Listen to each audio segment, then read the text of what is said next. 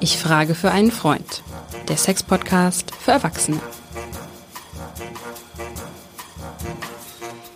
Ganz herzlich willkommen zu unserem Sex-Podcast für Erwachsene. Ich frage für einen Freund. Mein Name ist Hajo Schumacher. Sexualität, das ist ha, überhaupt kein Problem für mich. Aber ich frage für meinen Freund, der ist so ein bisschen schüchtern, der Lars. Und wen fragen wir? Natürlich Katrin Hinrichs, die Frau, die auf jedes Problem untenrum, was ja ganz häufig auch ein Problem obenrum ist, Liebe oh, Katrin, Schnellchecker, gut. Ist das nicht gut? Was sagst du mal Blitzbirne ja. zu mir, ne? Blitzbirne, sage ich zu dir, aber du, dabei hast du ja volles Haupthaar. Wäre eigentlich so wahrscheinlich für Männer, die gar keine Haare mehr haben. Aber ich finde die vollen Haupthaare bei dir ist wirklich sehr, sehr So, gut. bevor wir jetzt anfangen, hier schon wieder in Harmonie zu versinken, wie in einer der vorherigen Folgen.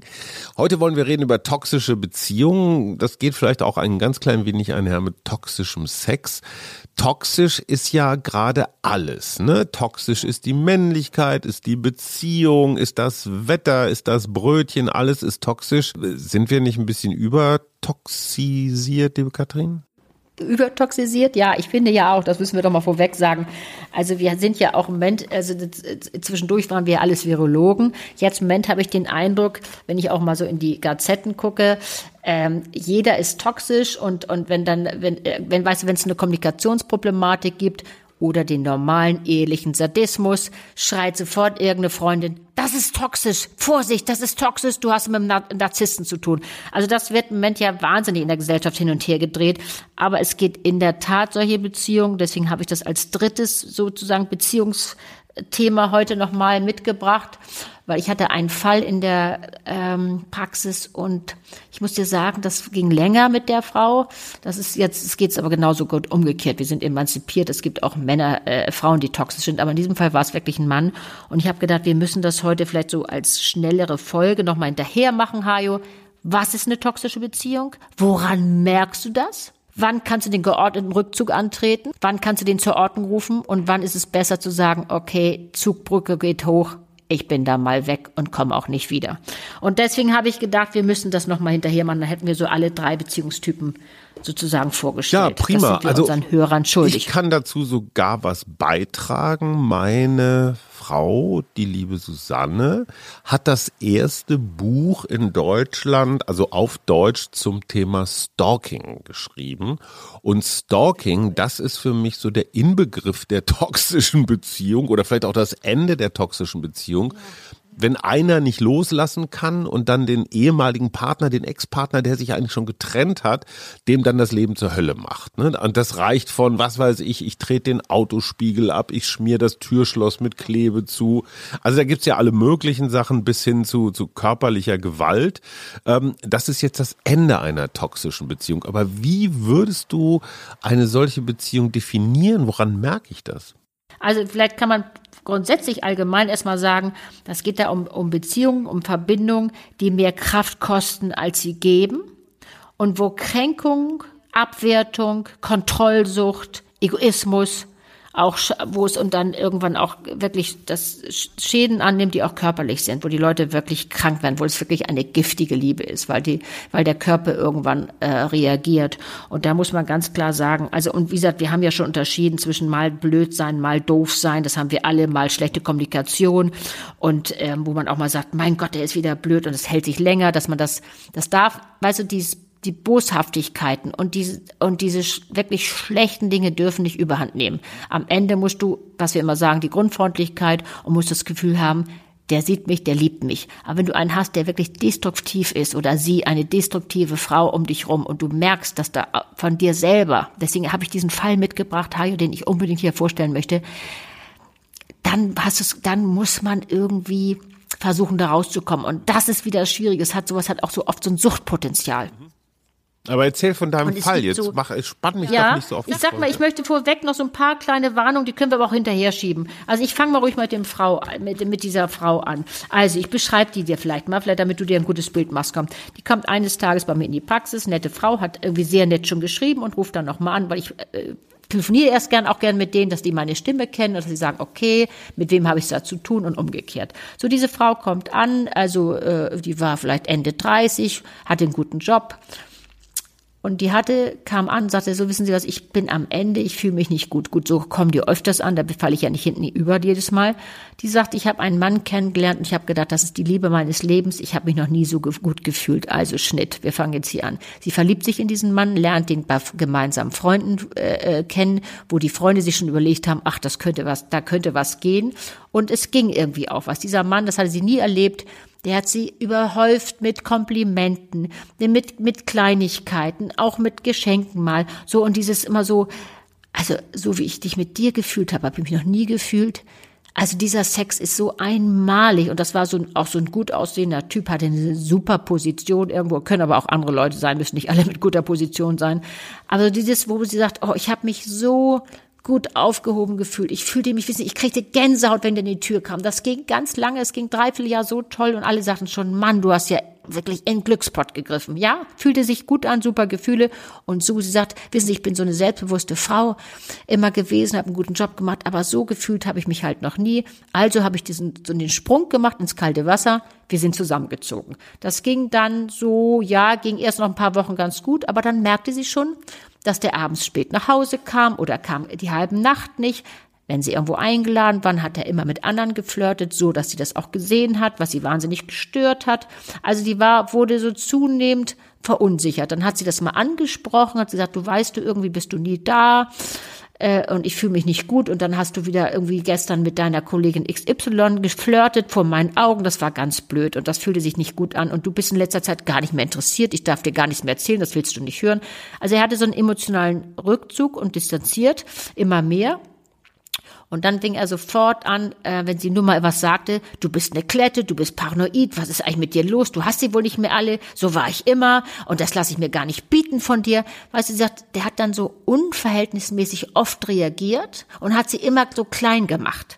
Weißt du, eigentlich so das Gefühl, der macht mich klein, damit er größer erscheint. So dieses. Und dann hat sie erst gesagt, na ja, gut, äh, wenn sie mal was gesagt hat, sie sich getraut, was zu sagen, dann hat der, was wir vorhin schon sagten, oder bei den letzten Folgen sagten, dieses Schweigen, der hat einfach mal mit ihr nicht geredet. Der ist einfach tagelang hat er kein Wort geredet, auch in so kleinigen Dingen, Kleinigkeiten. Und dann hat sie gesagt, weißt du was? Er hat er dann irgendwann gesagt, du bist immer, du wirst immer nerviger, du bist so schwierig und, und so unfähig. Also sie sagt, der, sie, sie wäre im Grundsatz so getroffen worden. Sie hätte gar nicht mehr sich wiedererkannt, hat sich aber nicht getraut, was zu sagen, weil sie mal dachte, ach, der, der ist vielleicht gerade jetzt, ist der, hat er eine schlechte Phase oder dies oder jenes. Und das das hat sich lange durchgezogen. Und dann kam die in dieser wirklich schlechten, also wo es wirklich schlecht ging, kam die zu mir. So, dann haben wir uns das Ganze genau mal angeguckt. Dann haben wir gesagt, okay, dann fangen Sie doch mal. Sie wollte dran festhalten. Weißt du, ich kann ja die, die, ich habe ja keinen Magic Dust in der Tasche und sag, so, jetzt wird's mal alles anders. Hier ist der Zauberstab. Den finden Sie ab morgen doof und übermorgen kommt Mr. Wright um die Ecke und dann läuft es. Das geht ja nicht. Also müssen wir uns Stück für Stück da reinarbeiten. Was haben wir denn festgelegt? Wir haben erst gesagt, okay, jetzt akzeptieren Sie, dass der irgendwie so ein bisschen anders ist. Der braucht so eine lange Leine. Kann man ja irgendwie sich erstmal schön reden, weißt du, schöne rote Schleife um die Geschichte, der ist eben so eine autonome Zelle, der braucht das, kann man ja alles machen.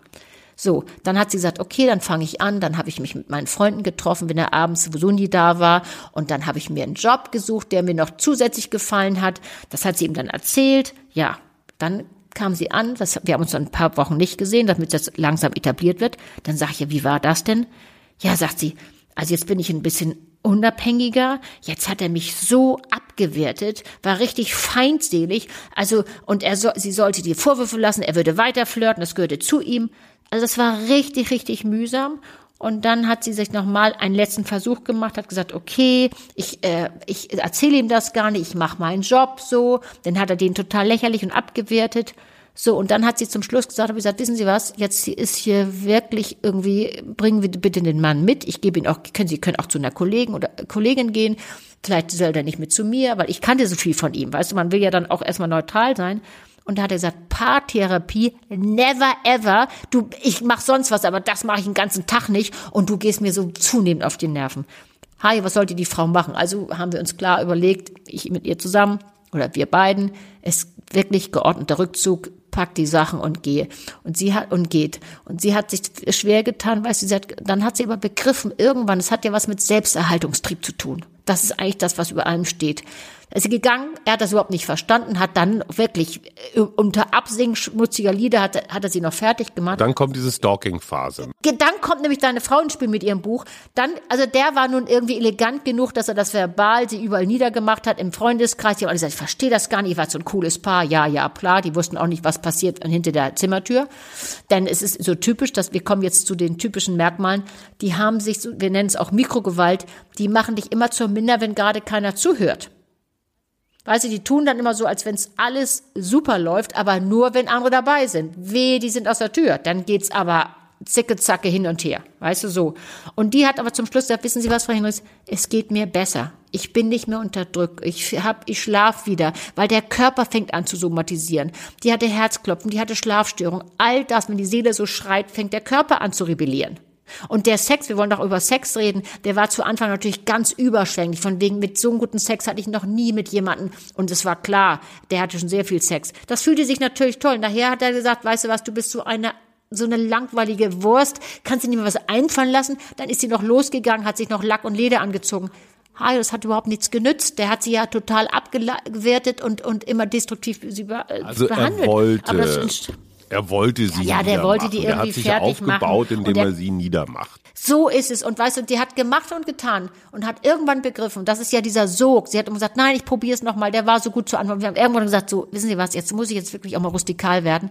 Gucken Sie sich mal an, was wir uns seit Monaten angucken. Und jetzt überlegen Sie mal, Sie sind alleine, sind Sie wirklich lieber alleine als schlecht begleitet an dieser Stelle? Und da hat die gesagt, Sie haben recht. Sie hat ihre Sachen gepackt, ist ausgezogen und sie hat gesagt, das Gute war, ich habe wirklich begriffen, es lag nicht an mir. Es gibt es ja solche Sachen. Und ich habe alles probiert. Das heißt, sie konnte mit sich selber in Frieden gehen, weil sie hat alles probiert. Wahrscheinlich sogar zu viel, weil jetzt komme ich mal mit meiner ja mit meiner Hausmann Psychologen ähm, gerade Frauen neigen ja manchmal dazu, so Männer retten zu wollen oder den guten Kern unter der harten Schale ja. freilegen mhm. zu wollen. So dieses ja. Helfer, Retterinnen, ich weiß nicht was mhm. Syndrom. Ne? Also ein Kerl kann noch Stimmt. so ein Granaten, sorry, Arschloch sein. Ähm, es gibt immer Frauen, die glauben, auch eigentlich ja. ist er doch ein ganz netter. Das auch nicht sehen wollen. Ja, ja, das ist eine gute Frage, finde ich gut. Ähm, da gibt es mehrere, sag mal so, mehrere Ideen, wo das herkommt. Es gibt einmal die Idee, wie ist die zu Hause sozialisiert worden? Hat die, hat die einen Vater gehabt, der vielleicht auch mal sehr emotionslos war, wo sie das Gefühl hat, ich möchte die Sache irgendwie nochmal rund machen. Jetzt habe ich eine Chance. Ich, ich irgendwann kriege ich die Anerkennung. Und weißt du was? Ist immer unser Gehirn, das sagt, ach Mensch, das kennen wir doch. Jemand, der irgendwie emotionslos ist, wo du immer um Anerkennung kämpfen musst das ist so verrückt. Dann sagt er, ja, es ist auch eine Art von Kontrolle, weil wir das ja schon kennen. Weißt du, das kommt verschiedene Sachen. Oder du willst es zu Ende bringen, sagen, so jetzt habe ich aber jemanden, da kriege ich das zu Ende, der liebt mich. Und jetzt kriege ich die Anerkennung, die ich als Kind nie hatte. Gibt es auch. Und dann muss man mal sagen, Hajo, man ist auch manchmal schockverliebt. Und dann wissen wir doch, die Sehstärke nimmt zu, die Sehstärke nimmt zu, wenn das Schockverliebtsein nachlässt, dann nimmt die Sehstärke zu. Und wenn du dann im Sog bist und sagst, ach nee, und, und der kann auch wieder nett sein, die, wie gesagt, die holen immer die rosa Schleifen aus dem Schrank raus. Und deswegen ist es gut, dass die zu mir kam. Ich weiß, ich kann sie da ja nicht wegtreiben, ich kann sie auch nicht zum Jagen tragen, aber die hat nachher klar gesagt, sie haben recht. Und von außen sowas zu sehen, ist ja einfacher, als wenn du mittendrin sitzt. Schon klar. Aber sag mal, ist das jetzt eine, eine Frauenspezialität, sich in so komische Kerle zu verlieben oder gibt's nee, auch was, gibt es auch, auch andersrum? Halt, stopp, gibt es auch andersrum. Haben wir genauso. Weißt du, dieses Love, ich möchte gerne nochmal so, so ein paar kleine Vorsichts, von wegen, wo der, wo, wo die Vorsicht hochgeht, nämlich diese, diese doppelten Botschaften, wenn du das immer hörst. Weißt du, ich, ich, ähm, ich, du bist, also ich habe ich hab eigentlich ganz gern Sex mit dir, obwohl ich ganz anderen Sex kennengelernt habe. So das ist so eine Doppelbotschaft, die irgendwie weh tut. Dann dieses diese Mikrogewalt, äh, Gewalt. Wenn wenn die wenn du mal absagst, dann fangen die an zu toben, Beschimpfung, aber immer ohne Zeugen. Dann übermäßige Kontrolle. Die lesen Tagebücher, die checken dein Telefon, diese Dinge. Weißt du, und dann tun sie nachher so, wieso, ähm, die rufen dich zehnmal an, das geht so ein bisschen in, in Richtung deiner Frau mit dem Stalking-Buch, wieso, ich habe das doch nur gemacht, ich wollte doch nur wissen, wie es dir geht. Das wird dann so ein bisschen verschleiert. Dann sind die auch super mit Schweigen. Die können taglang schweigen. Der langsame Gefühlstod ist aber auch, ist auch typisch dafür. Ne, dieses. Und grundsätzlich sind die einfach, einfach äh, äh, nicht kompatibel auf Dauer. Die gehen mit dir auch nicht die gehen mit dir auch nicht. Du merkst es, wenn du mal ein Problem hast, du weinst vielleicht, dann wird sarkastisch sich ge äh, geäußert oder du sagst, ach, weißt du jetzt, mir geht's gar nicht so gut und ich hätte das doch so vielleicht mal, ich, ich habe das und das, das hättest du ganz anders machen sollen. Also ich hätte das so gemacht. Weißt du, die lassen gar nicht mal zu, diese Gefühle, die da drunter liegen, nämlich, dass man Anerkennung möchte, dass man liebt. Das lassen die gar nicht zu, das können die gar nicht zulassen. Okay, und diese, bleiben wir jetzt mal bei dem geschlechtslosen Wort Typen, also dieser Typus des toxischen Partners, der toxischen Partnerin, sind die immer so? Also ziehen die praktisch von, von Opfer zu Opfer und verbreiten ihr, ihr Gift oder gehen die nur dann so weit, wenn sie das Gefühl haben, da ist jemand? Ja, das kann man gar nicht so differenziert sagen. Also es, es gibt ja Leute, die, die, die haben so Muster, die auch wirklich immer gerne wieder an solche äh, schwierigen oder toxischen Menschen äh, äh gelangen. Das gibt es auch. Aber es gibt welche, die lernen auch und kommen, da kommt das nicht wieder in Frage. Aber durchaus gibt es Leute, die können diese, die können nur so reagieren weil die das nicht anders gelernt haben. Die sind dann irgendwie traumatisiert, die haben das nicht gelernt, weiterzukommen. Und wenn du auf die triffst, dann kann man nur sagen, du, äh, weißt du, Hose hoch, das hoch, äh, ho, heißt es immer so gut? Äh, Hose hoch, das Wasser kommt. Also dann kannst du nur abhauen. Also das geht gar nicht anders. Also du, wichtig ist jetzt zu entscheiden, wann merkst du, dass es nicht weitergeht. Wann kannst du nur noch gehen, weil es geht um den Selbsterhaltungstrieb.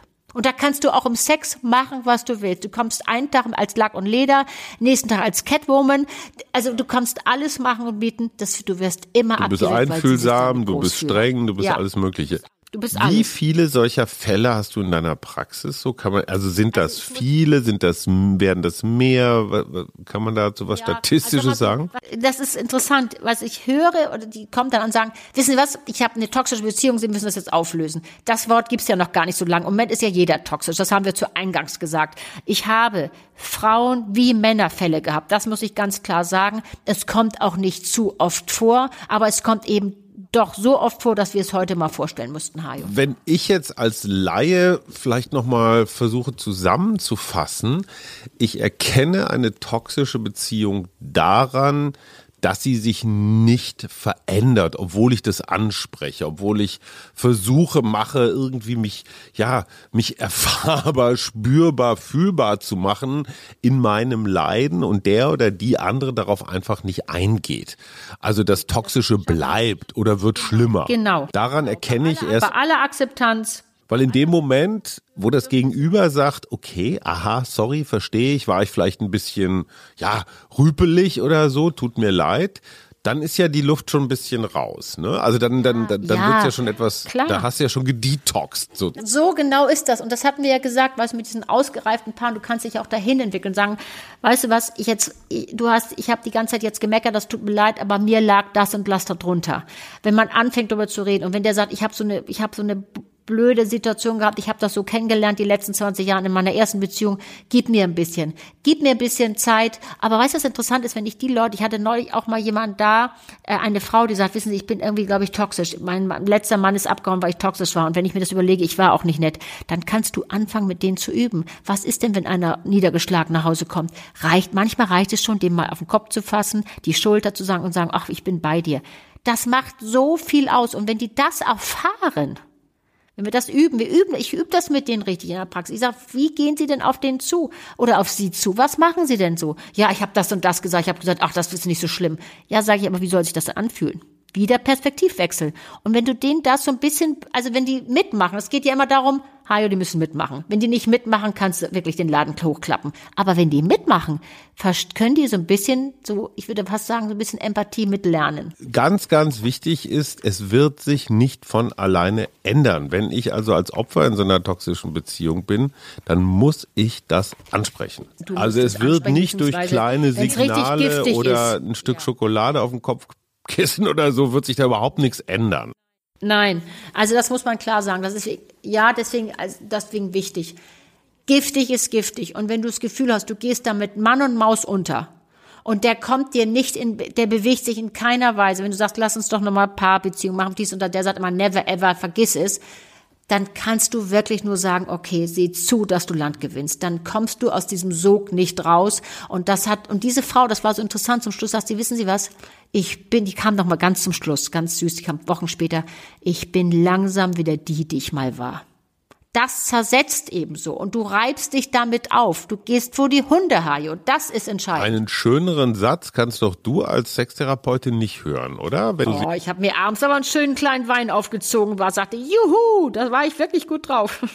Das nehmen wir doch mal als Stichwort, oder? Jetzt ziehen wir auch mal einen schönen kleinen Wein auf. Das war. Oh, jetzt schon, nee, ich muss jetzt in die Praxis. Ich weiß nicht, was du noch vorhast, mein lieber wenn du jetzt einen Wein trinkst. Ich frage für einen Freund, der Sex-Podcast für Erwachsene mit der der bezaubernden Katrin Hinrichs, die mal ein bisschen Ordnung in diese, ja, in diese übertoxische Welt gebracht hat. Jetzt wissen wir, was uns gut tut, was uns nicht gut tut und wie wir das Ganze ändern. Vielen Dank, liebe Katrin. Bis zum nächsten Mal. Ah, das sind einmal kleine Anstöße, die wir geben. Und wenn man was draus machen will, wir machen mit. Also in diesem Fall, ne? Absolut. Ne? Toi, toi, toi. Danke. Tschüss, Tschüss. Hajo.